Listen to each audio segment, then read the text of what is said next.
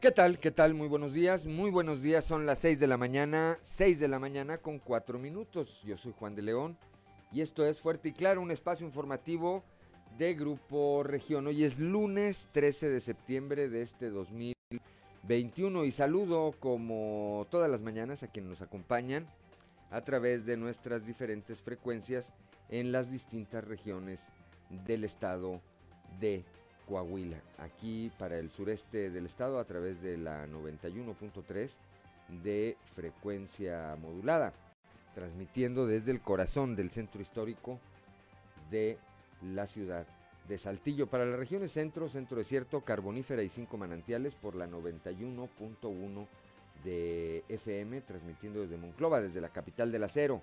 Un saludo también a quienes esta mañana nos escuchan en el norte del estado y el sur de Texas a través de la 97.9 de FM, transmitiendo desde el municipio de Piedras Negras y para la región Laguna de Coahuila y de Durango por la 103.5 de FM, transmitiendo desde la Perla de la Laguna, desde el municipio, desde el municipio de Torreón. Un saludo también, buenos días, muy buenos días a quienes nos distinguen con el favor de su atención a través de las diferentes páginas de Facebook de Grupo Región en las redes sociales. Hoy, como todos los días, hay mucha información y estos son los titulares de hoy. Luego de la determinación de la Suprema Corte de Justicia, de esta resolución de la Suprema Corte de Justicia de la Nación de despenalizar el aborto, el obispo de Saltillo, Monseñor Hilario González García, indicó que a través de la catequesis, de los cursos de catequesis y prematrimoniales, la Iglesia Católica aquí en Saltillo va a reforzar los temas de prevención y derecho a la vida. La decisión de abortar es individual, pero puede ser, pero puede, según el, el caso, ser causal de depresión en la mujer que lo ejerce, declaró, esto lo señala la coordinadora de la línea de la vida, Sonia Sarkis. Más adelante le tendremos los detalles. Familiares de Yajaira Sujei Parra Hernández, de 20 años de edad, desaparecida desde el pasado 4 de septiembre en el puerto de Mazatlán, Sinaloa, exigieron a la Fiscalía de ese estado agilice las investigaciones para dar con el paradero de esta joven originaria de Torreón. La subsecretaria de Equidad de Género en la región carbonífera, Zulma Guerrero Cáceres, señaló que se trabaja en conjunto con la ONU para erradicar la violencia hacia la mujer. De enero a septiembre, de enero a septiembre de este 2021, en Coahuila se han registrado 23 temblores, 23 movimientos telúricos, esto de acuerdo al Servicio Sismológico Nacional y pese a que nuestro estado no es considerada un área sísmica. La próxima edición del Buen Fin, que se llevará a cabo en noviembre, tendrá menos días de duración con respecto a los 12 que tuvo el año pasado. Esto lo señala el presidente de la Cámara Nacional de Comercio en Saltillo, Eduardo Dávila. También en materia de seguridad, el estado de Coahuila fue castigado con menos recursos dentro del proyecto del presupuesto de egresos de la Federación 2022, por lo que los municipios serán los grandes perdedores al debilitarlos. Esto lo señaló el gobernador Miguel Ángel Riquelme, quien sin embargo dijo estamos listos para enfrentar el reto de nueva cuenta por Coahuila. Gobierno municipal de Saltillo superó la cifra de los 230 mil baches reparados en la ciudad durante la administración del alcalde Manolo Jiménez Salinas, programa que se implementó en respuesta a una demanda ciudadana. Bueno, pues esta, esta y otra información hoy en Fuerte y Claro. Comenzamos.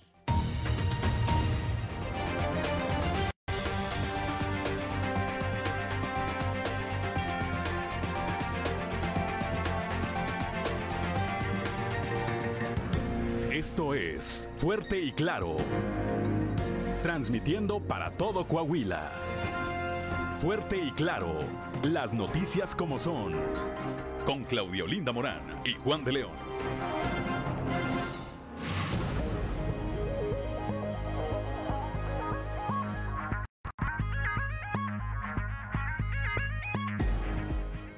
Son las 6 de la mañana, 6 de la mañana con 9 minutos. Claudio Linda Morán, muy buenos días. Muy buenos días, Juan. Muy buenos días a toda la audiencia que nos acompaña. Ya a esta hora de la mañana la temperatura en Saltillo 17 grados, en Monclova 21, Piedras Negras 22, Torreón 22, General Cepeda 16, Arteaga 14 grados, Musquis 22, San Juan de Sabinas 23, San Buenaventura 22 grados, Cuatro Ciénegas 21, Parras de la Fuente 16 y Ramos Arizpe 18 grados centígrados. Pero si usted quiere conocer a detalle el pronóstico del tiempo para el día de hoy, vamos con Angélica Acosta.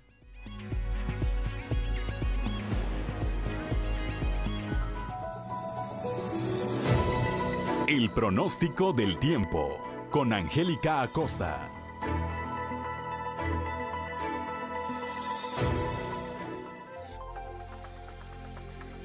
Hola, hola, buenos días. Qué gusto me da saludarlos en este bonito lunes, inicio de semana, 13 de septiembre. Mi nombre es Angélica Costillo y estoy lista para darte los detalles del clima. Pon atención, para el día de hoy se espera una temperatura máxima de 25 grados y mínima de 13. Durante el día vamos a tener periodo de nubes y sol.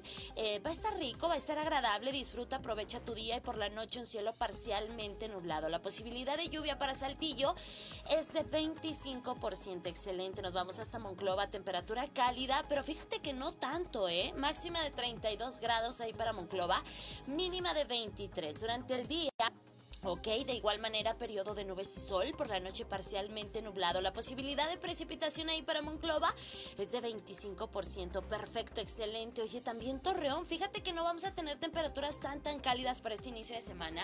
32 grados ahí para, para Torreón. A comparación de lo que están acostumbrados, pues no son tan temperaturas tan tan cálidas. Ok, máxima de 32 grados, mínima de 20 durante el día. Periodo de nubes y sol va a estar cálido, va a estar rico, va a estar agradable. Y por la noche un cielo principalmente claro. 7% la posibilidad de lluvia ahí para Torreón. Perfecto, nos vamos hasta Piedras Negras. 33 grados como máxima para este bonito lunes, mínima de 23. Durante el día, fíjate que vamos a tener un cielo principalmente nubladito. Sin embargo, se va a sentir cálido, ¿ok? Por la noche parcialmente nublado. Y bueno, pues de igual manera se va a sentir algo cálido por la noche. La posibilidad de chubasco, de lluvia, de tormenta es de 40% ahí para nuestros amigos de Piedras Negras. Excelente. Nos vamos hasta la del Norte, ¿tienes vuelta para Monterrey? ¿Tienes algún compromiso? Bueno, pues pon atención, se esperan temperaturas cálidas también por aquel rumbo. 30 grados como máxima para este lunes, mínima de 22, ¿ok? Durante el día vamos a tener periodo de nubes y sol, se va a sentir cálido y por la noche un cielo principalmente nublado. Atención Monterrey porque es elevada la posibilidad de lluvia, 60%. Maneja con mucho cuidado, toma tus precauciones y bueno amigos, ahí están los detalles del clima. Recordad darte, ¿verdad? Eh, que el uso de cubrebocas sigue siendo obligatorio y, pues bueno, que hay que estarse lavando las manos con frecuencia. Ahí están los detalles del clima. Bonito inicio de semana. Buenos días. El pronóstico del tiempo con Angélica Acosta.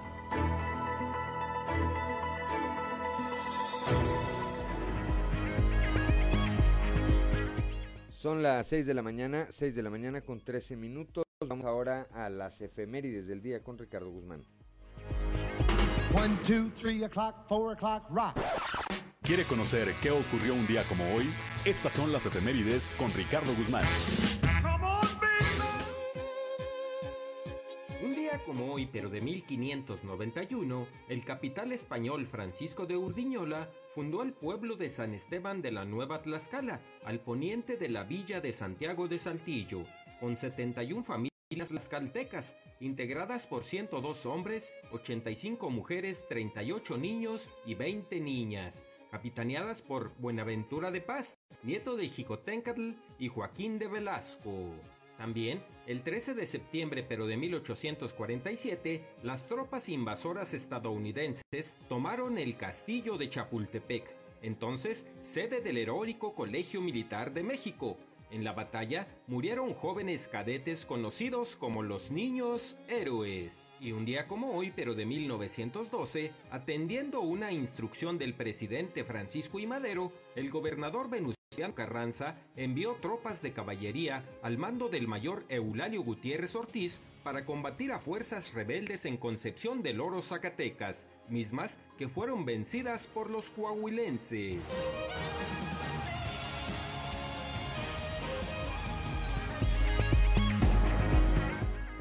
Son las 6 de la mañana, 6 de la mañana con 15 minutos. Santoral y cumpleaños del día de hoy, Claudelina Morán. El día de hoy se celebra a Juan Crisóstomo.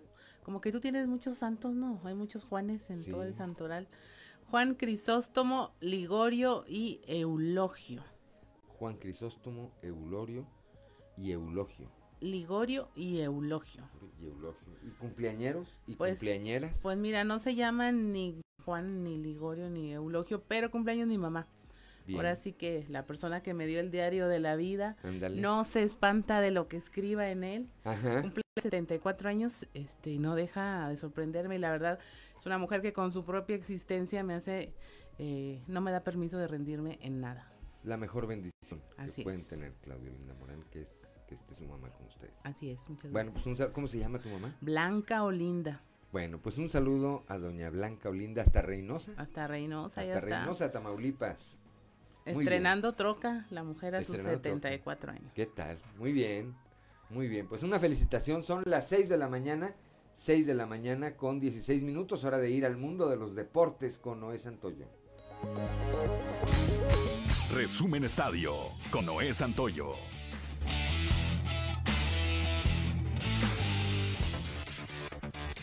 Esta noche a las 21 horas concluye la jornada 8 de la Liga MX con el duelo entre Pachuca recibiendo a los Diablos Rojos del Toluca. Después de los resultados del fin de semana, las Águilas de la América ocupan el primer puesto de la tabla con 20 puntos. Le siguen León con 15, Toluca con 14, Tigres y Atlas con 13 puntos. Santos Laguna y Monterrey cosechan 11 unidades y Cruz Azul 10. Los Toros de Tijuana consiguieron lo que parecía imposible y ahora se preparan para volver a casa, donde buscarán ganar los dos últimos compromisos de la Serie del Rey de la Liga Mexicana de Béisbol para quedarse con el título, al superar en el quinto juego cuatro carreras por tres a los Leones de Yucatán. Dani Medvedev finalmente pudo sentenciar una inapelable victoria, 6-4, 6-4 y 6-4, y proclamarse campeón del abierto de los Estados Unidos, atrapar su primer grande y de paso terminar con el sueño de Nova Djokovic. El astro serbio se quedó sin poder completar el póker de los cuatro títulos de Grand Slam en una misma temporada, algo no ha visto en el tenis masculino desde 1969. También tendrá que esperar algo más para conquistar su corona 21 en un para así superar el récord histórico de los hombres que han demostrado siguen compartiendo con Roger Federer y Rafael Nadal. Un poco dolorido del cuello, así terminó el Gran Premio de Italia el siete veces campeón de la Fórmula 1 Lewis Hamilton, luego del choque que tuvo con Max Verstappen en la vuelta 26 del circuito nacional de Monza. Y es que el auto del piloto de Red Bull terminó encima del Mercedes del inglés, que pudo tener mayores complicaciones de no ser por el halo de seguridad que se implantó en los coches desde la temporada 2018, pese a muchas críticas. Mientras que Verstappen responsabilizó a Hamilton por el choque que los dejó fuera de la carrera y terminó influenciando en el primer lugar de Daniel de McLaren, el Monza. El dominicano Vladimir Guerrero Jr. pegó su jonrón número 44 de la temporada ante los Orioles de Baltimore y empató el liderazgo de este departamento con el japonés Sohei Otani de Los Ángeles. El estelar abridor de los Dodgers de Los Ángeles, Max Scherzer, ponchó a seis bateadores en las primeras cinco entradas del partido de este domingo contra los Padres de San Diego para convertirse en el decimonoveno lanzador con 3.000 ponches en las grandes ligas del béisbol estadounidense. Hoy en el lunes por la noche de la NFL, Baltimore estará enfrentando a los malosos de Las Vegas. Algunos resultados que se dieron durante este fin de semana en el arranque de la temporada, los vaqueros de Dallas cayeron 29 a 31 ante los bucaneros. Las águilas propinaron una paliza de 32 a 6 a los halcones, mientras que los Steelers derrotaron 23 a 16 a los Bills de Buffalo. Los Santos de Nueva Orleans le propinaron también una paliza de 38 a 3 a los empacadores de Green Bay, mientras que los Broncos derrotaron 27 a 13 a los Gigantes y los Browns de Cleveland cayeron 29 a 33 ante los jefes de Kansas City. Resumen Estadio con Noé Santoyo.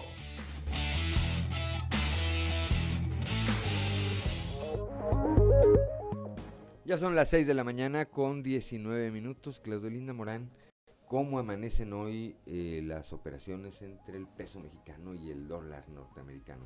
Hoy lunes 13 de septiembre el tipo de cambio promedio del dólar en México es de 19 pesos con 84 centavos, a la compra 19 con 60, a la venta 20 pesos con 7 centavos.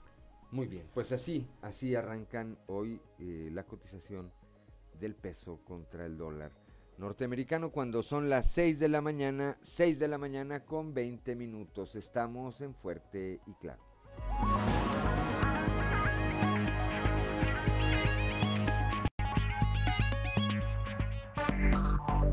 Enseguida regresamos con Fuerte y Claro. Son las 6 de la mañana, 6 de la mañana con 24 minutos.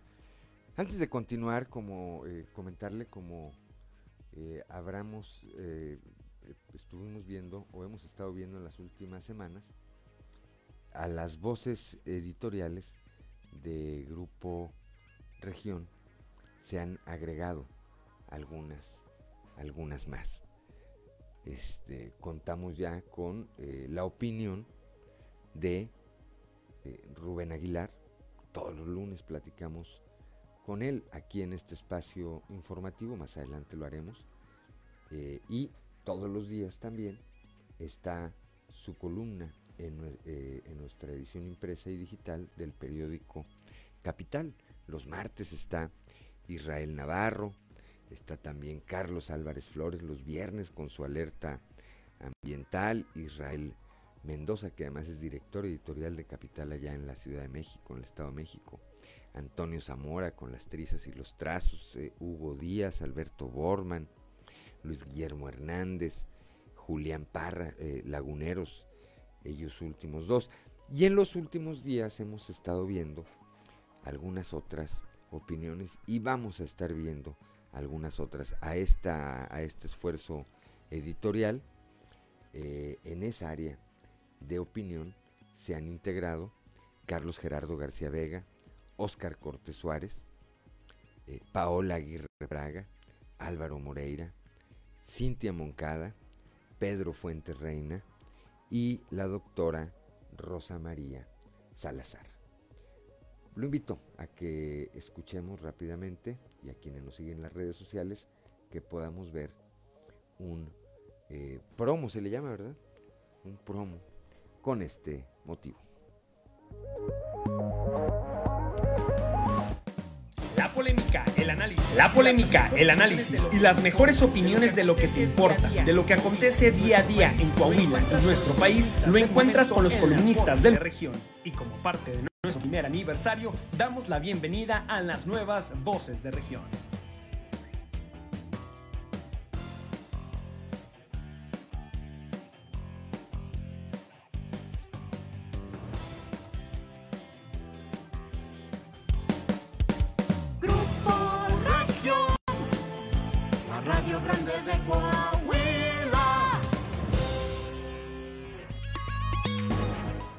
Son las 6 de la mañana, 6 de la mañana con 27 minutos. Vamos rápidamente a un resumen de la información nacional. Claudio Linda Morán. Bajan los casos de COVID un 17% en una semana, reporta la Secretaría de Salud, 60.7 millones de personas vacunadas en México, también se registraron 5 mil nuevos contagios y según se informó, oh, se han confirmado 3 millones 500 mil 500 mil casos desde el inicio de la pandemia. Se eleva a 15 mil personas el número de damnificados por el sismo en Guerrero. Van 694 réplicas del sismo del pasado 7 de septiembre.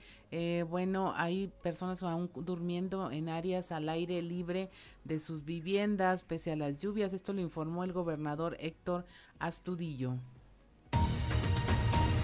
Derrumbe en el cerro del Chiquihuite deja un muerto y al menos tres personas desaparecidas. Esto en el Estado de México. Eh, el, sábado, el subsecretario de Gobierno del, Edomex, de Edomex, Ricardo de la Cruz, usó la cifra de desaparecidos de 10 a 3 personas porque éstas simplemente no se habían podido comunicar entre sí para reportar que estaban a salvo. Una persona ciega murió en las instalaciones del tren ligero en Guadalajara. Se trata de un hombre de entre 50 y 60 años que por accidente cayó en las vías justo cuando el tren iba llegando eh, a la estación El Refugio de la línea 1. De acuerdo con medios locales, la persona usaba un bastón de apoyo y resbaló al pasar las líneas de guía para invidentes. En Chihuahua, la gobernadora Maru Campos, Campos usa un pañuelo celeste provida en su primer evento. Esto con la leyenda Salvemos las dos vidas durante un recorrido para supervisar el mantenimiento eh, y limpieza de vasos de captación en la colonia Riberas del Bravo. Un grupo de mujeres del movimiento Provida le regaló el pañuelo a la gobernadora. Baja California suman 25 muertes por golpe de calor en, tan solo en Mexicali. Una mujer falleció por golpe de calor, una ciudad que registró temperaturas de 43 grados centígrados, de acuerdo con el informe del Servicio Médico Forense. Con este nuevo deceso por hipertermia suman 25 casos por esta misma condición. Finalmente impactará la tormenta Nicolás, el noreste de Tamaulipas. El impacto más fuerte podría ser en la zona, en el llamado Triángulo de Reynosa, Matamoros y San Fernando. Está advirtiendo la titularidad de Protección Civil de Tamaulipas que la tormenta podría afectar también la Isla del Padre y Corpus Christi en Texas. Y hasta aquí la información nacional. Gracias, Claudio Linda Morán. Cuando son las 6 de la mañana con 30 minutos, vamos ahora rápidamente a un panorama informativo por el estado. Comenzamos aquí en el sureste, en el sureste con mi compañero Cristo Vanegas. Suma Coahuila 23 sismos durante este 2021. Cristo, muy buenos días. Hola, ¿qué tal? Muy buenos días compañeros, los saludo con mucho gusto a ustedes y a todos nuestros escuchan y déjenme platicarles que de enero a septiembre un total de 23 sismos se han registrado en el estado, pese que no es considerado un área sísmica. Movimientos telúricos que se han registrado en diferentes partes de Coahuila siendo entidades como Parres de la Fuente, Piedras Negras y Ramos Arispe las que con mayor frecuencia se han presentado sismos, incluso en donde más fuertes se han llegado a registrar con 4.2 grados. Lo anterior tiene registrado Protección Civil del Estado con base en los registros y reportes que emite el Sistema Sismológico Nacional, quien ha detallado de estos 23 sismos que se han registrado desde el 9 de enero fecha en donde se presentó un sismo al norte del estado, en el municipio de Piedras Negras de 4.1 grados. Además, este informe detalla que de los temblores que se han presentado en el estado, cuatro han llegado a la escala de 4.2 grados, que han ocurrido en Ramos Arizpe, San Buenaventura, Parras de la Fuente y Piedras Negras, y pese a que no se han presentado daños de consideración, viviendas de comunidades rurales de San Buenaventura y Parras de la Fuente sufrieron daño en su estructura. De hecho, el último sismo del que se tiene registro fue el que se presentó el pasado miércoles 7 de septiembre en el municipio de Ramos Arizpe, ya que el Sistema Sismológico Nacional registró un temblor de 3.9 grados a 17 kilómetros al suroeste de dicha entidad. Ante esta situación, y con el fin de mantener informada a la ciudadanía de qué hacer en caso de sismos, elementos de protección civil del Estado, apoyados de elementos de protección civil de los 38 municipios, han realizado recorridos para dar recomendaciones a la ciudadanía de qué hacer en caso de un temblor, con el fin de que si se llega a presentar uno de mayor magnitud o bien uno de más duración, sepan qué actuar y qué hacer para evitar pérdidas humanas. Esta es con la información con la que contamos al momento. Que tengan un excelente día. 6 de la mañana con 32 minutos, gracias a Cristo Vanegas, Claudia Olinda Morán. La próxima edición del llamado Buen Fin, que se realizará en noviembre, tendrá menos días de duración con respecto a, la, a los 12 que tuvo el año pasado. Esto lo anticipó el presidente de la Canaco Sarillo, Eduardo Dávila. ¿Qué tal compañeros? Buenos días. Esta es la información para el día de hoy. La próxima edición del Buen Fin, que se realizará en noviembre próximo, tendrá menos días de duración con respecto a los 12 que tuvo el año pasado, dijo el presidente de la Canaco Saltillo, Eduardo Dávila. Señaló que esta disminución de días es por las condiciones de la pandemia del coronavirus que no son tan graves como lo eran el año anterior, aunque sí serán más de los cuatro días que habitualmente se realizaba. Lo que sí te puedo decir es lo siguiente. Inicialmente eran cuatro días del buen fin. El año pasado se llevó a 12 días por el tema de la pandemia. ¿Qué es lo que se pretende este año? Que no sean los 12, pero tampoco cuatro. Yo creo que lo vamos a cerrar en siete días. Van a ser siete días, eh, entre, cinco, entre siete y ocho días de, del buen fin y esperemos pues que sea un detonante importante para la economía en este año. Se está por definirse la cantidad de días. La de días. pero bueno, vamos a seguir con el mismo esquema de ofrecer los productos al precio más bajo de, del año. ¿Y eso a raíz de que el año pasado fueron demasiados días? ¿Ya no vieron tanto? No, no, no, fue bueno, fue bueno. Eh, la cantidad de días incluso se superaron las metas y las expectativas por mucho. Esta es la información para el día de hoy. Buen día. Ya son las 6 de la mañana, 6 de la mañana con 34 minutos. Gracias a Raúl Rocha. Y ahora vamos hasta la región carbonífera con Moisés Santiago Hernández. Buscan erradicar violencia contra la mujer en conjunto con la Organización de las Naciones Unidas, la ONU. Moisés, muy buenos días. Muy buenos días, Juan y Claudia, de todo nuestro amable auditorio que nos escucha en todas nuestras frecuencias. En la información que tenemos para hoy, buscan erradicar violencia contra la mujer en conjunto con la ONU. Así lo declaró la subsecretaria de Equidad de Género, Zulma Guerrero Cázares. Lo que es el, plan de atención, sanción, erradicación de la violencia en, conjunto con la ONU, que es esto es, hemos llevado lo que es a cabo el cuarto taller. Estamos esperando resultados alrededor de dos meses. La ONU nos va a resultados, que es un plan de estudios que va por regiones de Coahuila. Sabemos que a, raíz de la pandemia y que la violencia es un problema ahorita mundial, que se ha detectado, ¿verdad? y que ahorita en lo que es en Coahuila, pues se tiene eh, gran relevancia lo que es el acceso a la justicia a través de los cinco centros de empoderamiento y justicia, de justicia de la mujer y pues está trabajando a través del Instituto de las Mujeres, sobre todo en este plan. ¿Qué, ¿Qué, se busca con este plan? Pues saber exactamente en cada una de las regiones el, el, qué se presentan más. Sabemos que ahorita a raíz de la pandemia también lo que es la violencia psicológica, lo que es la violencia física se ha incrementado, que, eh, que vamos a ver las formas y los planes a través de pues toda la experiencia que tiene la ONU, que es un convenio que firmó el gobernador Miguel Ángel Riquelme. Bien, pues así está trabajando la subsecretaria de Equidad de Género para erradicar la violencia contra la mujer.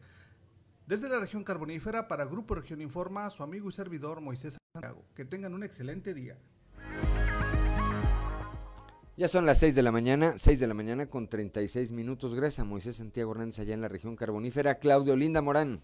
Y allá en la región norte, la coordinadora de la línea de la vida, Sonia Sarkis, asegura que la decisión de abortar es individual que eh, también pudiera ser el causal de depresión en la mujer que lo ejerce, pero que no siempre causa una afectación psicológica. Nuestra compañera Norma Ramírez nos tiene la información.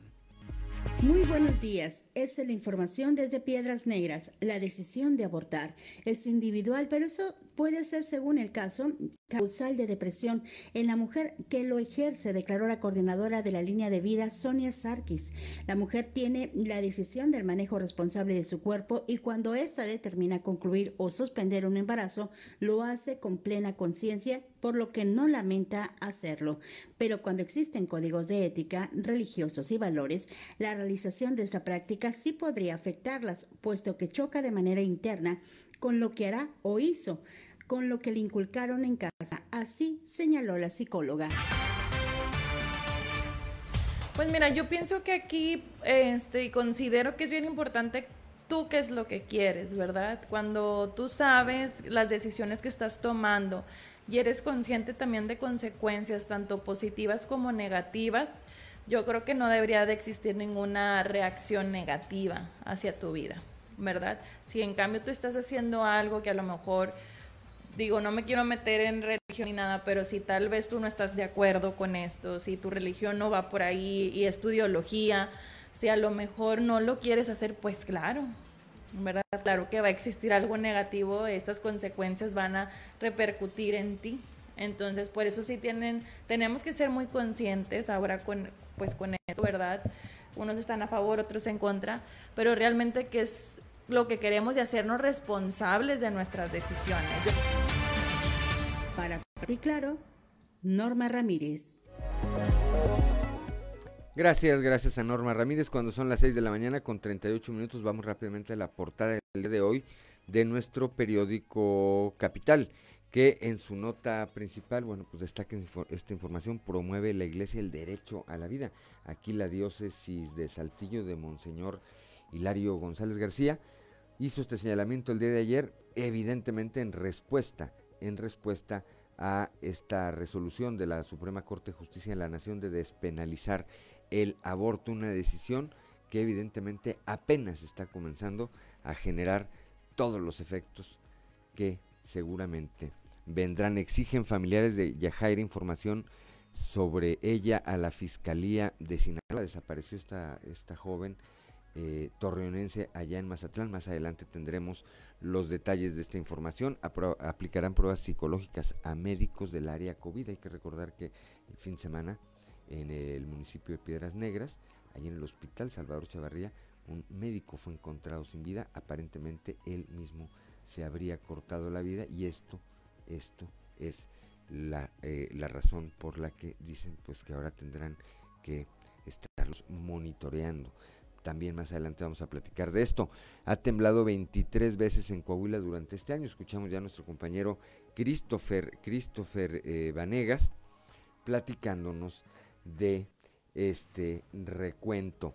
En materia de seguridad, dice el gobernador Riquelme, eh, Coahuila también fue castigado, eh, no hubo, hubo menos recursos dentro del proyecto de presupuesto de egresos de la federación para este rubro, uno de los más importantes. Ayer, por cierto, el gobernador estuvo con sus homólogos de Tamaulipas, Francisco Javier García Cabeza de Vaca y Silvano Aureoles de Michoacán, estuvieron en el municipio de Soto la Marina, conocido como La Pesca en Tamaulipas, ahí se reunieron, de acuerdo a lo que posteó el eh, gobernador Riquelme, platicando sobre cómo fortalecer el federalismo. Son las 6 de la mañana, 6 de la mañana con 40 minutos y le mandamos un saludo ya que anda ya caminando desde muy temprano nuestro amigo Pedro Fuentes Reina de este, de este eh, tema que hablaba yo hace un momento, de los nuevos, eh, las nuevas voces editoriales de Grupo Región. Saludos a Pedro Fuentes cuando son las 6 de la mañana con 41 minutos. Estamos en Fuerte y Claro.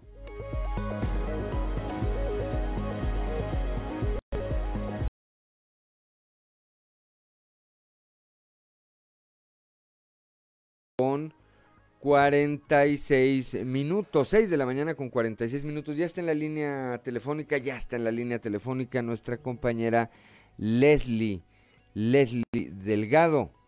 Reforzará la diócesis de Saltillo los temas de prevención y derecho a la vida. Esto, por supuesto, es una reacción a esta determinación, esta resolución de la Suprema Corte de Justicia de la Nación de despenalizar el aborto. Leslie, muy buenos días.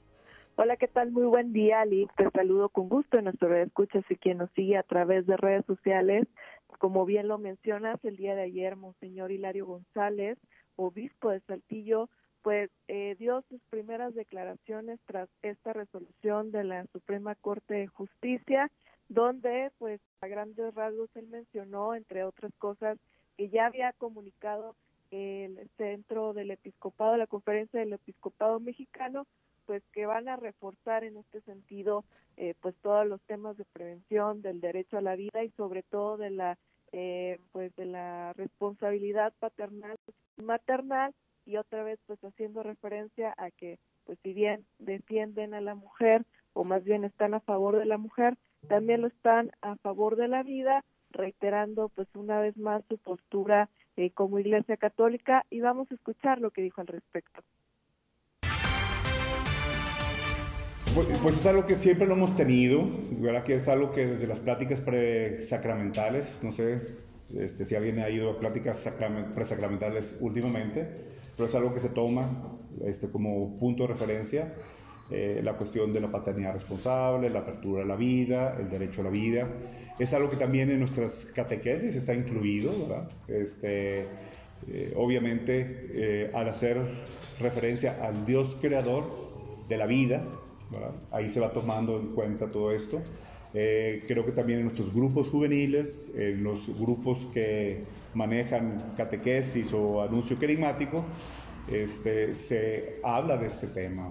Entonces creo que hay que reforzarlo porque pareciera que es un tema este, que ya sabemos todos y lo tenemos bien conocido y pareciera que no. Entonces sí, este, más que, bueno, a lo mejor pero sí catequesis, la dimensión de vida de la Conferencia del Episcopado Mexicano está preparando también este material y creo que también este, el, desde el punto de vista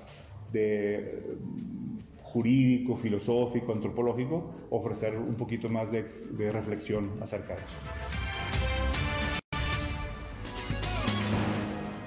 Ya son las 6 de la mañana, 6 de la mañana con 49 minutos. Pues un tema del que seguramente mucho se va a hablar rápidamente porque tenemos un minuto. Leslie, ayer estuvo usted en la ciudad de Monterrey, Nuevo León. Efectivamente, eh, pues bueno, a grandes rasgos platicarle que se replicó esta actividad de agrupaciones y de movimientos pro vida integrados por también pues de diferentes grupos religiosos en donde pues eh, hubo una manifestación en contra del aborto y cabe señalar que hubo un choque ahí muy interesante entre este grupo y grupos feministas que están a favor del aborto seguro. En, se realizó la mañana de ayer en la Macroplaza, ubicado en el eh, centro de la ciudad de Monterrey, y pues bueno, estuvieron ahí presentes, eh, ahora sí que manifestándose en contra de esta resolución, y fue, fue una eh, marcha muy convocada, alrededor de 500 personas fueron participaron, y pues bueno, son reacciones, como bien lo mencionas, de estos grupos que están a favor de la vida, y que bueno, también aquí en la ciudad de Saltillo se llevó a cabo la noche del sábado, Lica. Muchas gracias, Leli. Seguramente más adelante estaremos platicando de este tema. Excelente inicio de semana. Igualmente, excelente eh, inicio de semana para todos. Gracias. Son las 6 de la mañana, 6 de la mañana con 50 minutos. Y es que, eh, Claudia, apenas comienza la, la gran eh, discusión. Escuché el sábado el programa de sexto día con eh, el debate que se abrió aquí también y me parecen puntos de vista muy interesantes. Todos, los que están a favor, los que están en contra, y creo que cada quien tiene sus argumentos para, para participar en esta, en esta discusión. Así es, pero como que están en, en, en pistas diferentes, ¿no? Una cosa es el derecho humano a decidir, el derecho a la vida, y cuando hay implicaciones morales siento ahí que es cuando nos, nos peleamos y, y no se llega a puntos de acuerdo. Eh, más adelante vamos a hablar con eh, el pastor Eduardo Pacheco también sobre ese tema para que no se pierdan la entrevista. Y definitivamente sí hay un tema de derechos que es bien puntual y un tema en el que no se han podido poner de acuerdo que es en el tema de la del momento de la concepción de la vida, que es como que lo más álgido de la conversación, porque en lo otro, pues la iglesia también ya está diciendo, a ver, e, e, es el derecho de los dos, cuando antes se ignoraba el derecho de la madre gestante en la postura de, de, la iglesia de los protectores de la vida. Ya pasaba a ser el cuerpo de la mujer como un repositorio nada más para la crianza, ¿no? Para la gestación de un bebé. Yo insisto, es una discusión que apenas, apenas, apenas empieza. Son las 6 de la mañana con 52 minutos. Vamos rápidamente hasta Torreón con mi compañero Víctor Barrón. Familiares de Yajaira Sujei eh, Parra Hernández, de 20 años, exigen a la Fiscalía de Sinaloa información para localizar a esta joven torreonense desaparecida en Mazatlán. Víctor, muy buenos días.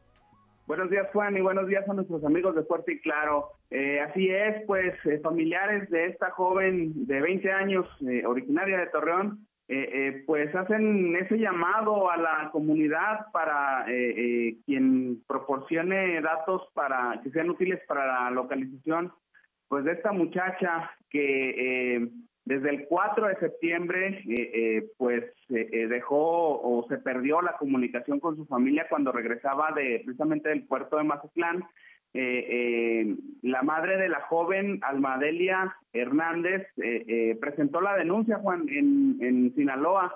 Y bueno, aquí en La Laguna, familiares pues expusieron la situación eh, eh, tenemos parte de lo que platicó Paola Hernández, que es prima de Yajaira Azujei, quien expone esa situación, donde, bueno, la exigencia es esa, eh, eh, resultados, que se agilice la investigación para la localización de esta joven, pues eh, consideran que pues ha sido poco lo que se ha hecho al respecto. Vamos a escuchar.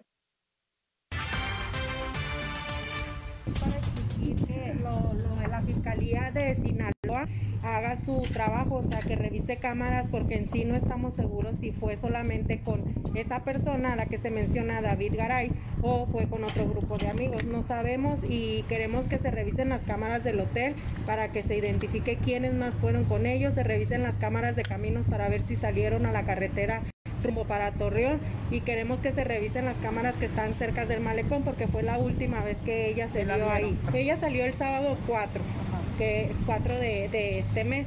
Entonces ella ese sábado por la tarde le mandó ubicación a su mamá, la que está en Mazatlán, Almadelia Hernández, diciéndole que ya venía para acá.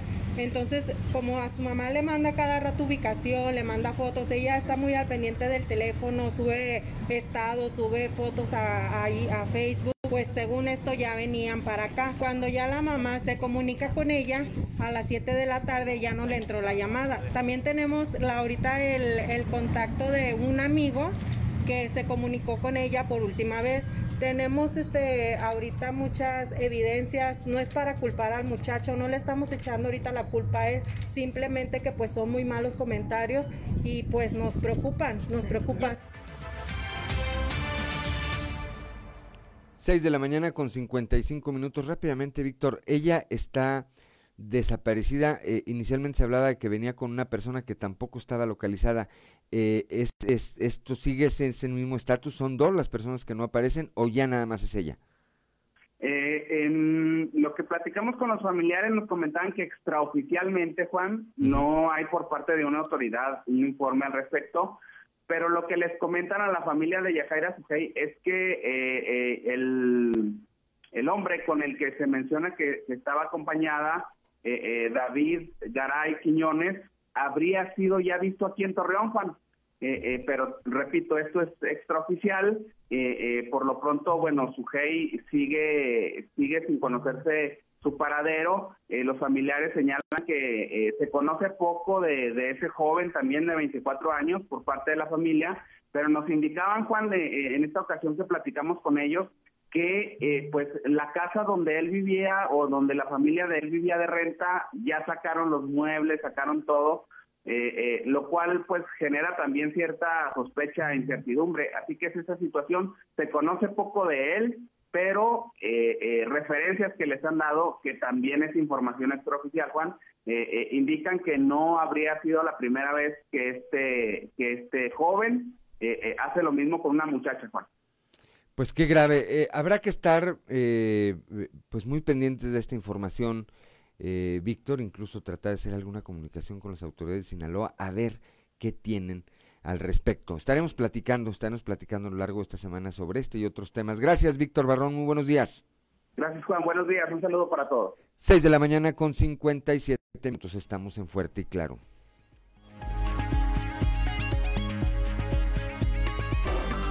Seguimos en Fuerte y Claro.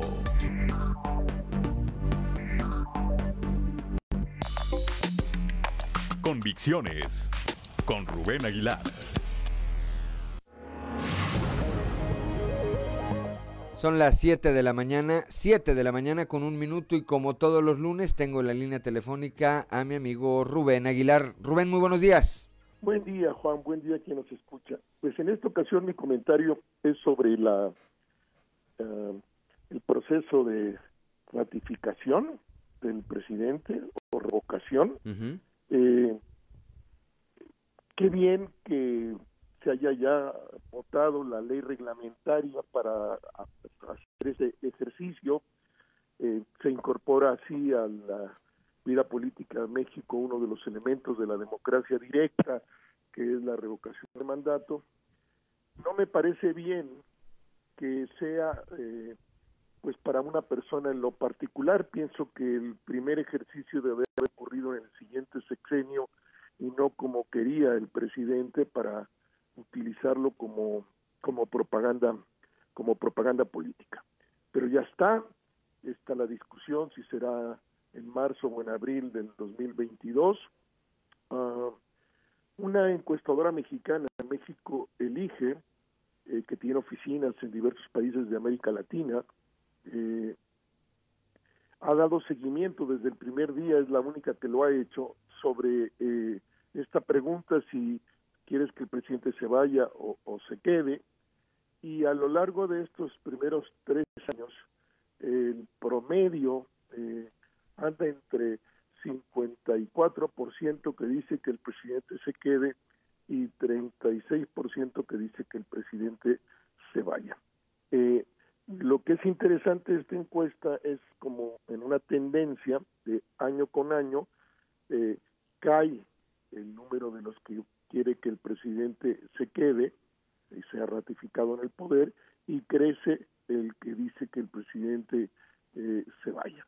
Eh, no es en forma muy notable, pero esa es la, la tendencia que sí es clara, con tres, cuatro puntos eh, año con año, eh, pero bueno, ahí está. Es muy difícil, prácticamente imposible, que se presente a votar el 40% del padrón, algo así como 40 millones de personas, para que la decisión fuese vinculante. Es, eh, no está de manera alguna en riesgo en la presidencia de, de López Obrador, pero él sí va a hacer un ejercicio enorme de propaganda política de cara al 2024. Es, es un instrumento para eh, llegar fortalecido uh, a él y su partido al 2024. Eh, y él está, está en la lógica eh, del presidente Morena de que pues irán a votar solo los afines a él y en razón de eso pues el día siguiente de la convocatoria de la, del ejercicio pues podrá decir que México eh, de, la mayoría absoluta quiere que se quede y ratificado en el cargo etcétera no y eso plantea pues, una pregunta eh, decisiva a la oposición. Quiere disputar también de cara a 24, medir fuerzas, no dejar que el presidente llegue particularmente fortalecido, ¿por qué no jugar eh, también y invitar a los suyos a presentarse pidiendo que el presidente se vaya? Eh, entonces, eh, no es lo mismo un presidente ratificado por el 55 o el 50 que por el 70 o el 90 o que incluso pueda perder ese ejercicio sabiendo que no está en juego su presidencia. Me parece pues que se plantean una serie de preguntas ahora a la oposición. Ya el gobierno y Morena y el presidente están muy claros cuál va a ser su estrategia, pero no queda clara todavía cuál es la estrategia de la oposición, Juan. Bien, pues eh, primero y, dicho con todo respeto, yo preguntaría, bueno, pues ¿cuál oposición? Porque no se le ve una oposición real, fuerte, organizada eh, a, la, al régimen de López Obrador. Dos, yo coincido contigo en, el, eh, en uno de estos eh, puntos. A mí me parece que el presidente, al igual que lo hizo con eh, el ejercicio anterior, eh, el, esta consulta sobre si eh, procesaban o no a los expresidentes, me parece que el presidente López Obrador utiliza esto para pues tener un termómetro de su fuerza eh, electoral. Habrá que ver si a esa, a esa eh, el que no llegue al 40% de participación y eso, por supuesto, se haga vinculante la determinación final, pues también cómo se plantea la pregunta, porque en el Vox Populi la consulta anterior fue para ver si enjuiciaban o no a los expresidentes, pero la boleta no decía eso, de tal manera que si había muy poco interés en participar, los pocos que participaron, creo que una gran mayoría de ellos ni siquiera entendieron a qué fueron, Rubén. Mira, eh, yo, yo tres observaciones. Ya está la pregunta, ya quedó votada también. Estaba claramente en la lógica de la ratificación, toda la ley está en esa dimensión. Un día va a haber que hacerle cambios sustantivos para que sea realmente de revocación de mandato. Y la oposición en el Congreso logró eh, a la pregunta que ya tenía Morena y que es la que proponía, eh, le añadió otro elemento y entonces quedan de las dos maneras. ¿Está usted de acuerdo en que el presidente se quede o está usted de acuerdo en que el presidente se vaya? Así quedó. este Y eh, um, pues ah, el electorado tendrá como claridad, o sea, esta vez la, las preguntas serán claras. Dos, la, la el PRI, el PAN y el PRD juntos en la elección pasada para el Congreso, pues eh, lograron en la coalición 66 diputaciones que las hubieran perdido claramente y que son las que pierde Morena. Morena pierde 70 de las que tenía respecto a la votación del 2018. A mí me parece que hay ahí pues una primera eh, idea de lo que puede resultar una alianza de estos partidos invitando a la ciudadanía a, hacerse presente. Pero bueno, tercer elemento, eh, está muy claro que, que el presidente se va a montar en eso y todas las mañaneras. Durante la campaña electoral pasada, 38, 40 veces violentó la constitución porque no respetó los señalamientos del INE respecto a que no podía meterse a la elección, él todas las mañanas metió la elección y violó la constitución, ahora lo va a hacer igual, este, no, no hay duda, eh, pero, pero eh, eh, no está, no, no, no, no, no está en juego el que si se queda o no a la presidencia, no va a reunirse 40 millones de gentes a votar en, marzo o abril próximo año. El punto es de los que sí vayan a votar, cuál es eh, la imagen que el presidente eh, obtenga. Eh, se presentan solo los suyos, solo sus simpatizantes, y entonces, pues a lo mejor el 90 de eso este, va a decir que el presidente se quede, el 90%. Y no importa para él si fueron 20 millones, 15, 8, 25, él va a decir entonces que todo México quiere que se quede. Este, uh, y es el punto de la oposición, o sea, eh, plantea que vaya cada quien por su cuenta, el PRI, el PAN, el PRD, el MC, invitan a la ciudadanía que se exprese, que se exprese en sentido contrario, para que él, ella también se mida electoralmente y construya de cara al 24. Me parece que la disputa es 24, no si el presidente se quede o se va. Sabemos que no va a haber 40 millones, no hay manera de que voten 40 millones de personas para ser vinculante. Y en el caso de que fuera, eh, pues si todos fueran a favor, pues este, ya está, no pasa nada, solo es complicado y implicaría un cambio sustantivo si eh, la mayoría de esos 40 millones este, se expresó para que el presidente se vaya. Estamos en un ejercicio de propaganda política este, y ahí es donde la oposición tiene que decidir cómo entra a este ejercicio. O se sale y deja solo al presidente, será un triunfo clarísimo para el presidente desde mi punto de vista y eso lo fortalecerá de cara a su intervención en el proceso electoral de 24. O la oposición se decide, invita, hace que la gente participe y le rompe el ejercicio de propaganda al presidente y juega a favor de la oposición, también en lógica de propaganda, pero de cara en la construcción del de la, del proceso electoral de 24, Juan.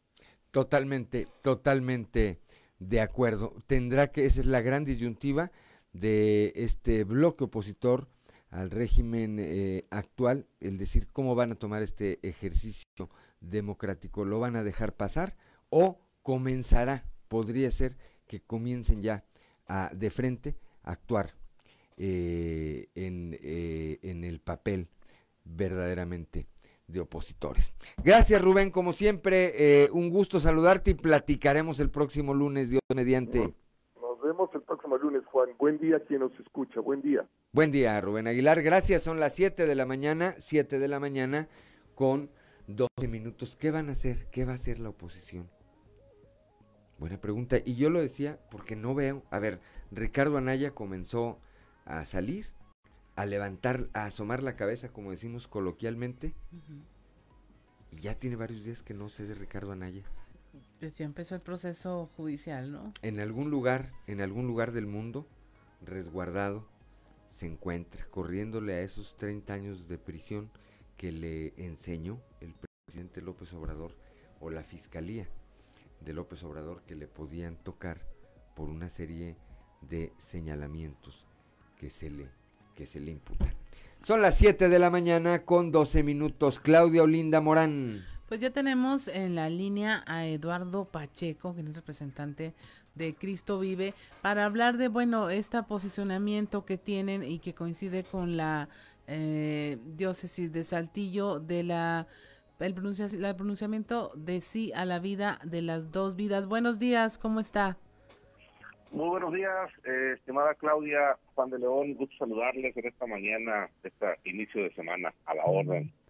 Eh, observamos el posicionamiento, no, no tenemos eh, duda de que se mantienen en este tema del sí a la vida, pero lo que me llama la atención es esta ah, adhesión al tema de no criminalizar a las mujeres que pues finalmente decidan por un aborto. Pastor, háblenos de cómo, se llega a este posicionamiento. Sí, gracias. Bueno, fíjense que sería muy eh, importante platicarles que esta posición y lo que vamos a platicar es una posición eh, tomada por la Alianza Ministerial Evangélica del Estado de Coahuila no se trata de alguna denominación en particular o alguna organización local, sino que la semana pasada tuvimos la oportunidad de estar ahí en la ciudad de Monclova y se reunieron los presidentes de todas las alianzas de cada municipio o de la mayoría de los municipios del estado de Coahuila y estas agrupaciones pues más o menos eh, consideran el número la laguna, sureste, centro, manantiales, norte, eh, un estimado un poquito cercano a los 3.000 iglesias. Hay iglesias pequeñitas, de poca gente, hay medianas y grandes. Entonces, eh, para poder transmitirle a los radioescuchas, que los saludamos y los bendecimos este, a sus familias, decirles que es una posición prácticamente del sector cristiano evangélico en el Estado para decidir a favor de la vida. Este, hay una serie de argumentaciones, este, Juan y Claudia, que a veces se utilizan y de tanto que se repiten, pues la gente logra ahí pues irse con una idea equivocada. A ver, lo que está en disputa aquí, el tema importante, tiene que ver con de qué lado se va a poner cada persona. Aparentemente hay dos, hay un conflicto de dos derechos. El derecho que eh, señala tener una mujer para ejercer su maternidad, con lo cual estamos de acuerdo, pero la maternidad se ejerce al no concebir hijos. O sea, la decisión es, voy a tomar acciones y medidas para no concebir hijos. Esa es la, la parte importante de ejercer la maternidad. Principalmente si una persona, mujer u hombre, esto es para los dos, no desean procrear hijos, pues la primera recomendación es la no práctica de una relación sexual. Esa es la mejor manera de garantizar la no procreación de un hijo. Ahora, cuando ya la mujer, ahora llaman la persona gestante, pues es una mujer, ni modo que vaya a ser un hombre el que está gestando, pero bueno, vamos a decir, la mujer ya logró estar embarazada, entonces ahora entra el derecho de un tercero, que es de esa criatura, ese, ese bebé, ese niño, que necesita el cuidado y garantizar sus, sus derechos para que se desarrolle durante los nueve meses, las 46 semanas, pueda este, venir a la vida y el Estado y la sociedad tenemos que garantizar esa parte y también cuando nació. Entonces, hay un conflicto de dos derechos, eh, una un bebé con el derecho, la posibilidad de nacer y una mamá que dice tener el derecho a quitarle la vida a ese bebé. Entonces, espérame, espérame, tenemos que decidir de qué lado nos vamos a poner. Entonces, nosotros como ciudadanos, como familias, como creyentes de fe, nos ponemos del lado de la vida del ser humano que ya está conseguido ¿Qué es lo que estamos diciéndole a las mamás? Bueno, tienes que abrazar el valor de la vida.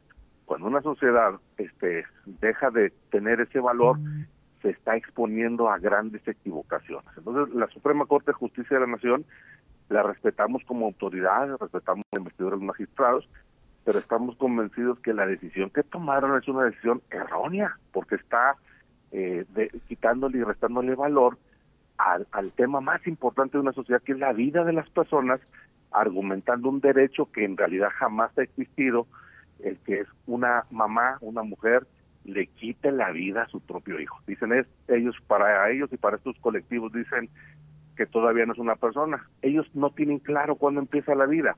Para nosotros como sociedad y la mayoría de la gente lo hemos hecho en sondeos, para usted cuándo empieza la cuándo empieza la vida de un ser humano. Opción uno, fecundación. Número dos, 12 semanas o cuando nace. El 99.9% de la gente que participa dice la vida empieza en el momento de la concepción. Entonces, ellos podrán tener otras ideas, otras ideologías que en realidad se apartan de lo verdadero. Como creyentes de fe tenemos una serie de principios que eh, claramente señalan que Dios conoce cada ser humano desde antes de que nos formara en el vientre de nuestra madre. Te vas al sentido común, una mujer que se hace una prueba, ya, ya llegó su periodo menstrual y dice, estoy embarazada, voy a tener un hijo. Jamás dice, voy a tener un feto ni un cigoto, este, eh, o sea, ninguna de las expresiones que pueden ser médicas, clínicas, pero no corresponden al sentido común. Entonces, nosotros estamos totalmente a favor de la vida. Ahora, criminalizar a la mujer, bueno... Sí, eso iba con usted, el, tema de criminalizarla. Entonces, sí. que vayan a la cárcel las mujeres que deciden un aborto. Bueno, nosotros como sociedad tenemos que establecer reglas, Claudia. Si una persona le priva la vida a, la, a otra eh, sin ningún derecho, tiene que ser excluido de la sociedad y tiene que ir a un centro de readaptación. Nos concernamos cuando este, vemos, por ejemplo, un papá o una mamá que este, golpearon a un bebecito de seis meses y lo mataron y lo violaron. Bueno, es, hay gente que está en la cárcel. No se trata de criminalizar a la mujer, eso es un argumento manipulador para tratar de victimizar a una persona que le quitó la vida a otra. Entonces, ¿cuál es la persona? opción, pastor? O sea, yo a mí lo que me interesa de esta parte sí. es, entonces, ¿cuál es la, la opción? La opción, bueno, número uno, si una persona, hombre y mujer, están decididos a no procrear hijos, no, no tienen que cuidar ellos su vida sexual. Eh, ¿Qué es lo que están promoviendo en gran manera de estas personas? Una vida libre de sexualidad a la hora que sea, en el momento que sea, y sin ningún tipo de cuidados. Hay una serie de métodos anticonceptivos que aunque no estemos a favor y de una vez que la vida se abrió paso prese a métodos ya, anticonceptivos ya, está embarazada, ya está embarazada y por alguna razón es más simplemente no quiere ejercer no quiere ayudar a su bebé a que nazca. Nosotros como sociedad lo hemos dicho ayude a ese menor le ayudamos a la mamá hemos ayudado a mamás a que transiten su periodo a cualquier de edad pastor a cualquier edad es que si, empezamos a, decir que ciertas edades no, ciertas edades sí, el peligro que estamos corriendo es que nos estamos autoasignando un derecho quién vive y quién muere. Mire, escuchaba a una entrevistadora, a una persona del medio de comunicación, me dijo, es que no, no tiene sentido traer niños para que sufran en pobreza y en escasez y en miseria. Dijo, bueno, y entonces los niños que ya nacieron y que viven en este medio, ¿los vamos a matar o qué? Son argumentos muy peligrosos. Así Nosotros es. no estamos a favor de eso. Pastor, pues yo me quedaría con este mensaje último de usted sí. de que es cierto, o sea, es un tema muy delicado a debatir, sí. a cuestionar que se empieza uno a meter en, en profundidades y, y, no salimos sí. de ahí. Pero yo le agradezco que haya estado con nosotros y compartido este punto de vista. Eh, ya ya estábamos pendientes de tener esta charla y pues le doy las gracias porque ya estamos sobre el corte y seguramente seguiremos bueno, hablando mucho de este tema. Muchas gracias, Pastor. Muy buenos claro días. solamente invitar a los radioescuchas que abracen el valor de la vida, que Dios bendiga a las familias de Coahuila y de México. Muchas gracias. Así es, muchas gracias. Siete de la mañana con 21 minutos. Estamos en Fuerte y Claro. Trizas y trazos con Antonio Zamora.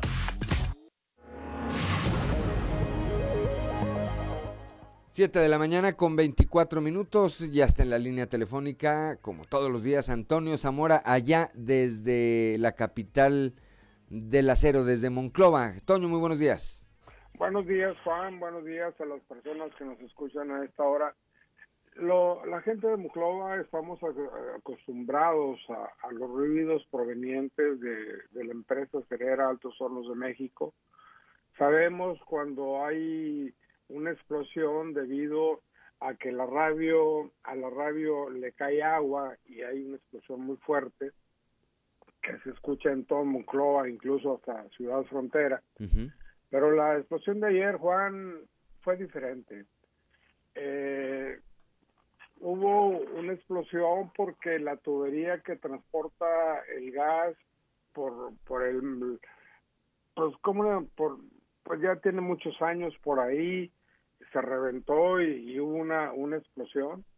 Afortunadamente no hubo lesionados, pero hasta ayer no se sabía hasta cuándo eh, se reiniciaría la producción porque después de la explosión hubo se, se, detuvo todo.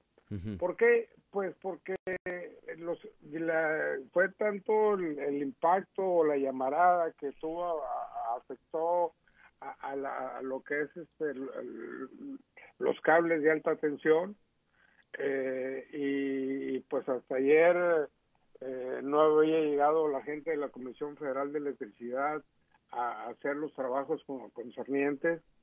Incluso una de las personas que, que nos informó nos dijo, oye, fíjate que no sabemos la verdad, cuando menos hoy se paró la producción, hay gente que dice que, que podría ser toda la semana, mientras Altos Hornos, digo, perdón, mientras la Comisión Federal de Electricidad termina eh, de poner los cables dañados por la explosión eh, y eso sería pues la Comisión Federal de, de, Electricidad. Entonces aquí en AMSA, mi Juan, cuando no les llueve, les llovizna. Oye, de veras, eh, siguen con, eh, primero en una ruta con este tema de carácter eh, legal, en el que pues todo mundo da su versión, ¿verdad? Y por otro lado, pues con estos temas de carácter operativo que pues también, también complican lo más importante de esta empresa, que es la producción, Toño. Así es.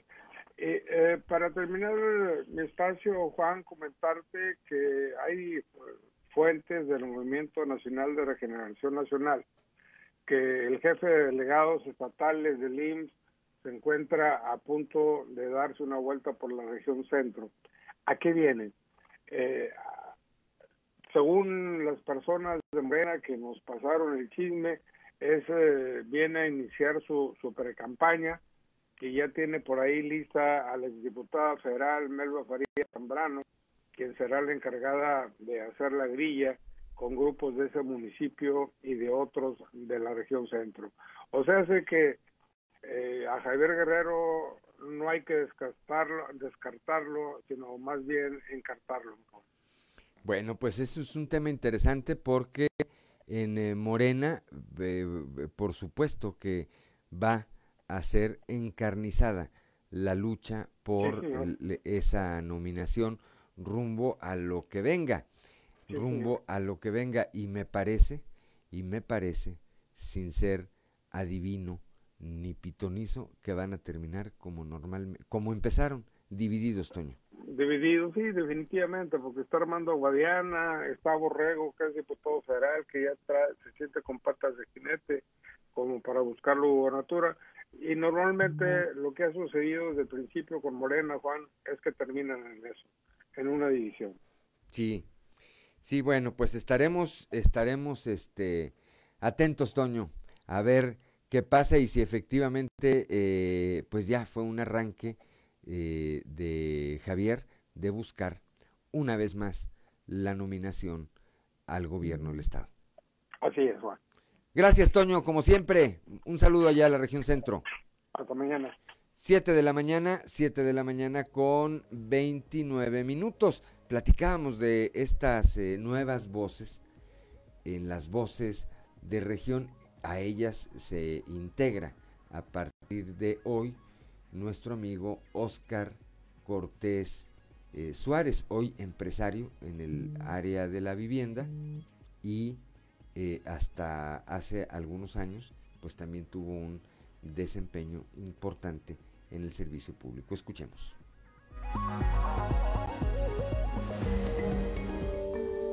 Nos es muy fácil reconocer nuestros defectos, pero muy difícil reconocer nuestras virtudes. Dudamos tanto de nosotros mismos que nos cuesta mucho atrevernos a intentar cosas nuevas, a salir de la zona de confort y a tomar retos y oportunidades que la vida nos presenta. De esto y un poco más en la columna X. Los invito a leerla en las páginas del periódico Capital Coahuila y en todas sus plataformas digitales. Soy Óscar Cortés Suárez, pero Romas para los cuates.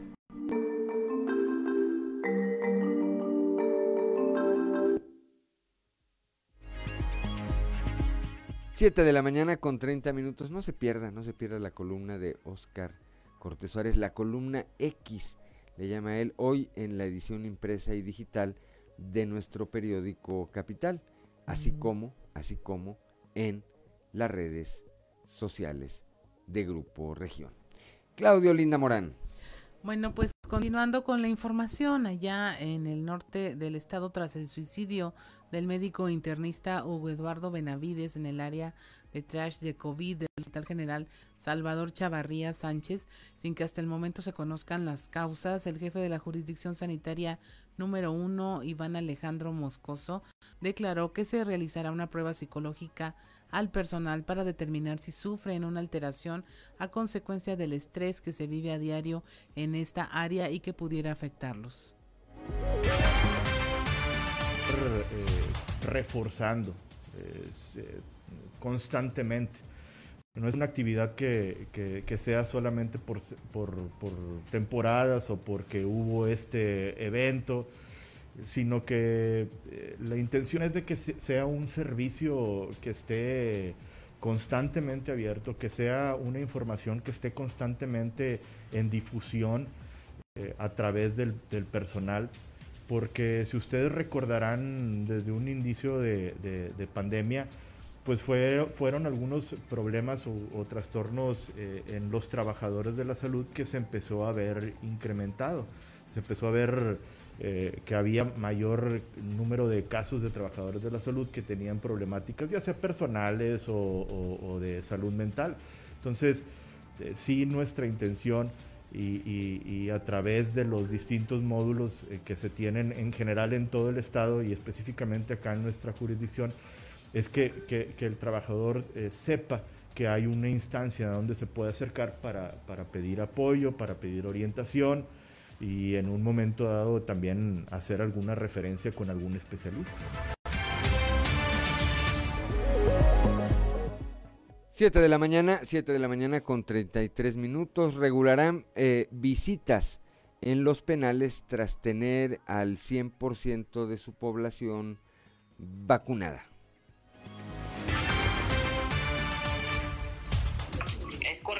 en Saltillo. En Saltillo. En Saltillo. 100% de hombres y mujeres y personal técnico y operativo, custodios, administra, todo el mundo ahí. ¿Con, ¿Solo con una dosis? Las dos ya. Las, dos. Ok. Varonil Saltillo y, y femenil Saltillo. En Piedras Negras, en varonil y femenil, el, el femenil 100% las dos dosis. Ok. Las internas y el personal. Y en el varonil, allá en Piedras solamente nos asignaron para internos mayores de 40 años y custodios y administrativos. Y en Torreón tenemos al 100% con la primera dosis. Ok, entonces... O sea, técnicamente sí tenemos ya el 100%. De hecho, en Saltillo estamos esperando que pasen los 15 días a partir del miércoles pasado. Ajá. Vamos a esperar 15 días para que ya estén, según los especialistas, eh, con los anticuerpos requeridos. Y ya vamos a normalizar la visita al 100%, por lo menos en Saltillo. 7 de la mañana con 34 minutos. Escuchamos a, Polo, Polo Armenta, quien es eh, titular de la unidad del sistema estatal penitenciario. Claudio Linda Morán.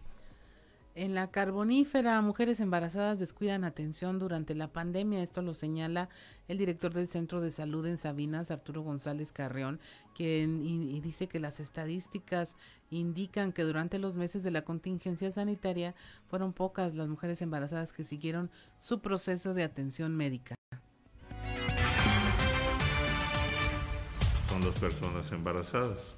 En ese sentido, recomendamos que eh, sigan el control prenatal estricto, toda vez que eh, se detecta a tiempo algunos posibles eh, riesgos o complicaciones durante el embarazo que pueden prevenirse y evitar la morbilidad y la mortalidad materna. ¿Había mermado este tipo de, consultas? Sí, sí, durante eh, todo, todo este tiempo, sobre todo eh, el año, a finales del año anterior, del 2020 y a principios de este año, eh, sí disminuyó notablemente la, la, demanda de atención en la unidad, pero te repito, poco a poco eh, está aumentando la demanda de los diferentes servicios. Son muchos los servicios que brindamos.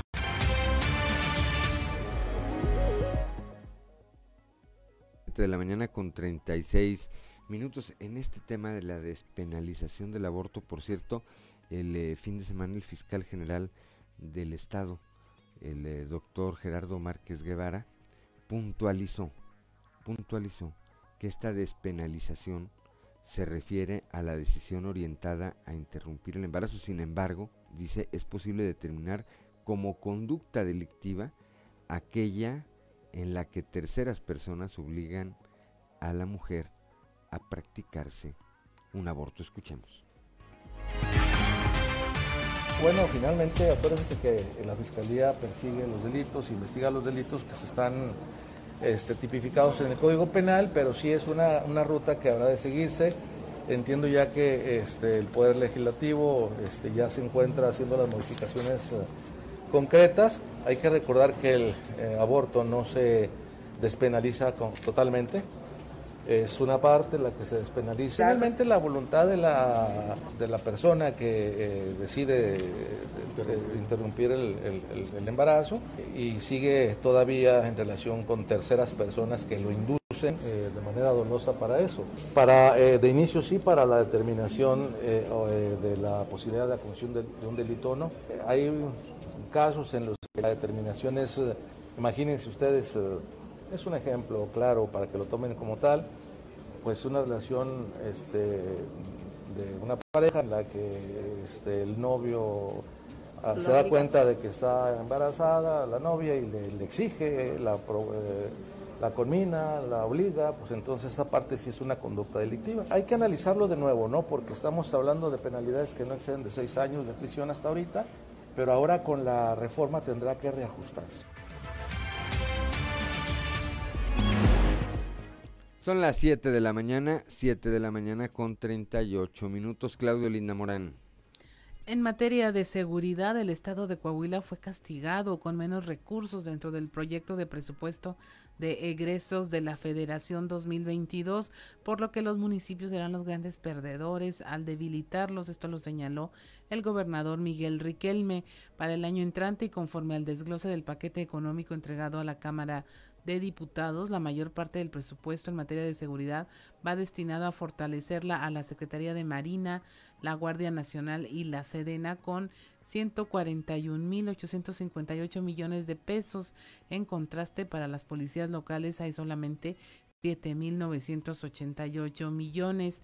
Ya desde 2021, con la desaparición del programa de fortalecimiento de seguridad, el llamado Fortaseg, que figuraba en el ramo 33, Coahuila dejó de percibir alrededor de 230 millones de pesos eh, que eran claves para el apoyo a los policías estatales y municipales pero se esperaba, se esperaba que algún otro programa o mecanismo de compensación que se plasmara en la miscelánea fiscal del año entrante eh, lo compensara. Esto no ocurrió así. Esta medida empezó a resentirse a partir del 2018 cuando ya empezó la disminución de recursos en este rubro cada vez más. Ya en 2021 la partida desapareció por completo junto con 103 fondos y fideicomisos federales entre el Fonden, fondos metropolitanos, Fondo Minero y el Fondo de Hidrocarburos, lo que afectó severamente a la economía del Estado y si se toma en cuenta que desde el año pasado y este y sin apoyos del gobierno federal se invirtieron alrededor de dos mil millones de pesos para hacerle frente a la pandemia, estimó el gobernador. El gobernador Miguel Riquelme destacó que entre los más importantes aspectos que cubría el Fortasec figuraban las evaluaciones de control y confianza, la capacitación de policías municipales, la mejora en sus condiciones laborales y el equipamiento, infraestructura y prevención del delito. Gracias, Claudelina Morán. Son las 7 de la mañana, 7 de la mañana con 40 minutos. Estamos en Fuerte y Claro.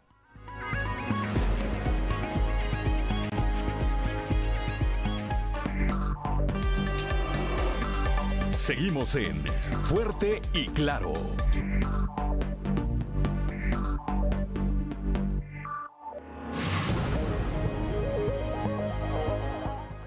Son las 7 de la mañana, 7 de la mañana con 45 minutos. Vamos ahora con Alberto Borman y algo que vale la pena leer.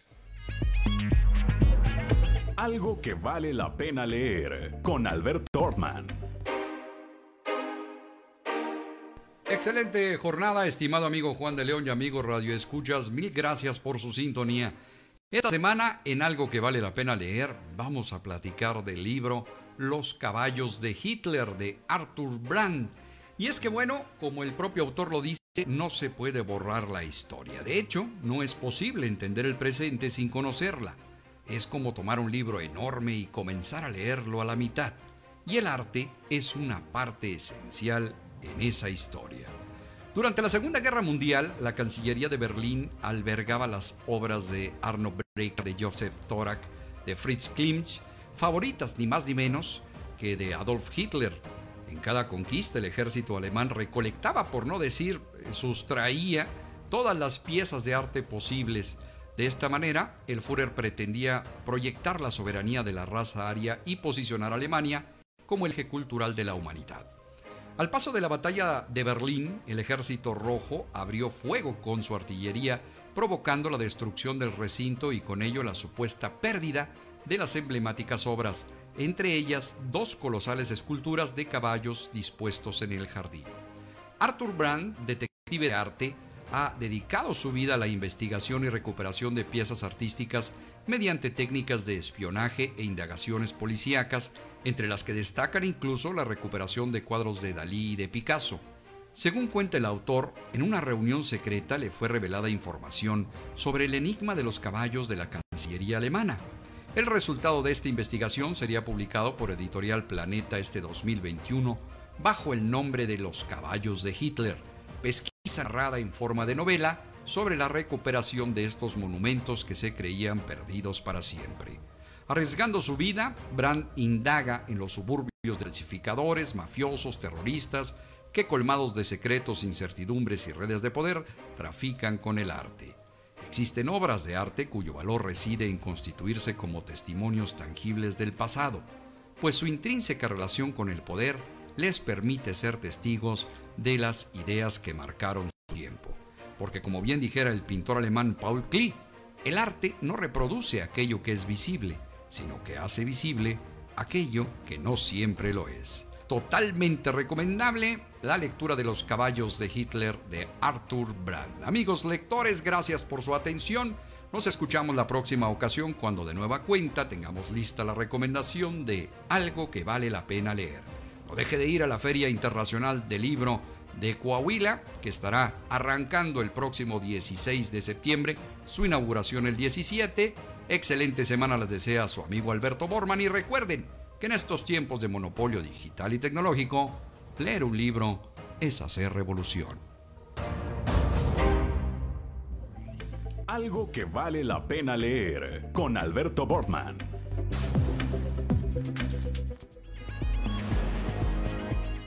Siete de la mañana con 49 minutos. Eh, Claudio Linda Morán, vamos a un resumen de la información nacional. Bajan casos de COVID un 17% en una semana, eso lo reporta la Secretaría de Salud. 60.7 millones de personas ya han sido vacunadas en el país. También se registraron 5.139 nuevos contagios y bueno, ya se han confirmado 3.511.000 casos desde el inicio de la pandemia.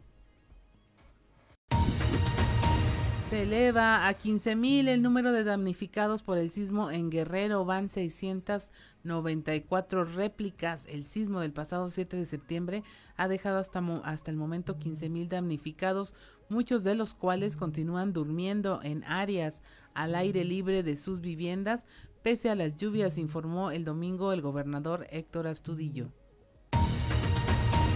Derrumbe en el cerro del Chiquihuite deja un muerto y al menos tres personas desaparecidas, esto en el Estado de México, donde reportaron el desgajamiento de este cerro en la comunidad de Lázaro Cárdenas, lo cual, la cual ha provocado un muerto y la desaparición de tres personas, así como de viviendas colapsadas. Una persona ciega murió la tarde en noche del jueves en las instalaciones del tren ligero en Guadalajara. Se trata de un hombre de entre 50 y 60 años que por accidente cayó a las vías justo cuando el tren iba llegando a la estación refugio de la línea 1.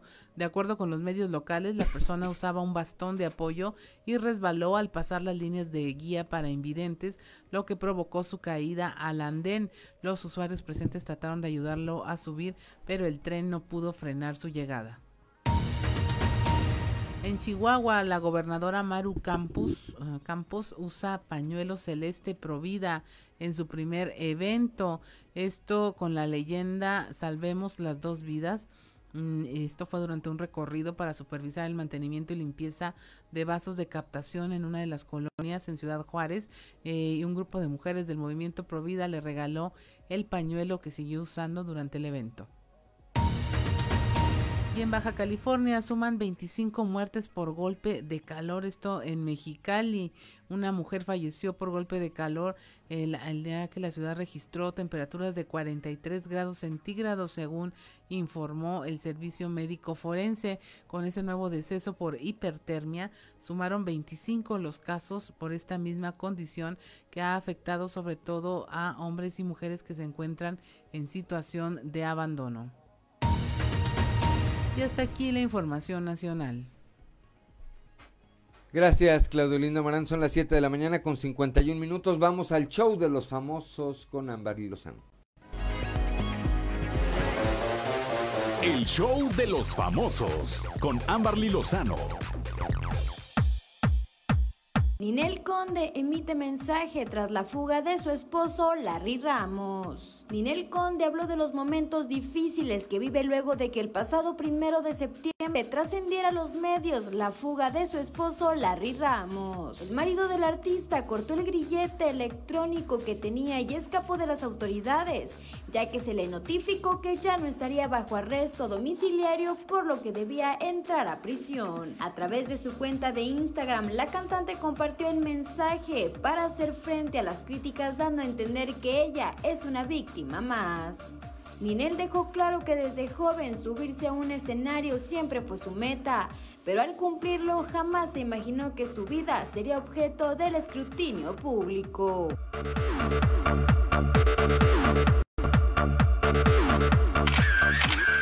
Penélope Cruz gana como mejor actriz en Festival de Cine de Venecia por Madres Paralelas. Este 11 de septiembre se llevó a cabo el cierre del Festival de Cine de Venecia, en donde Penélope Cruz ganó la Copa Volpi a la mejor actriz por su trabajo en Madres Paralelas de Padre Almodóvar, convirtiéndose en la primera hispana en hacerlo. El premio lo dedicó a todo el reparto de la película, en especial a su marido Javier presente en la gala, a los hijos de ellos, Luna y Leo, y también a las madres paralelas de su vida.